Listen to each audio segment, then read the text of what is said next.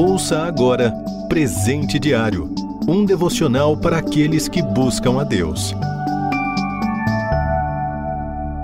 Hoje é 29 de fevereiro.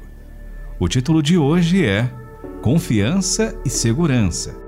Leitura bíblica no Salmo 3, do versículo 3 até o versículo 5. Versículo-chave, Salmo 3, versículo 5. Eu me deito e durmo e torno a acordar, porque é o Senhor que me sustém. Desde o início do ano de 2020, muitas situações adversas vieram sobre nós. Pandemia, crise financeira, guerra, catástrofes naturais, etc. Todos esses eventos trouxeram um grande mal sobre a humanidade, conhecido também como o mal do século, a ansiedade.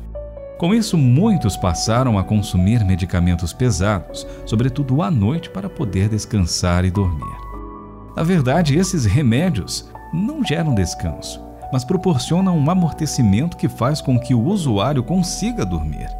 Mas ao acordar, volta a agitação na mente e no coração, trazendo à tona novamente toda a ansiedade, o medo de não vencer e acabar sucumbindo.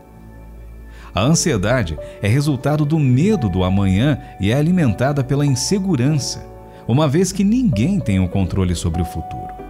O oposto da insegurança não é a segurança, mas sim a confiança.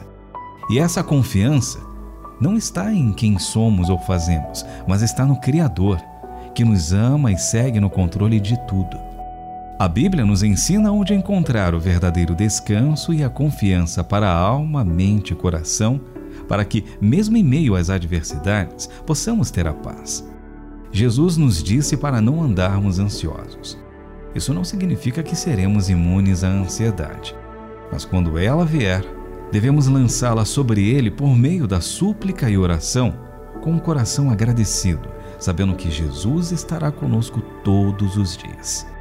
No momento da dor, da grande perseguição, da adversidade e do futuro incerto, Olhemos para o Senhor e levantemos nossa voz em clamor. Somente Ele pode nos socorrer se confiarmos de todo o coração.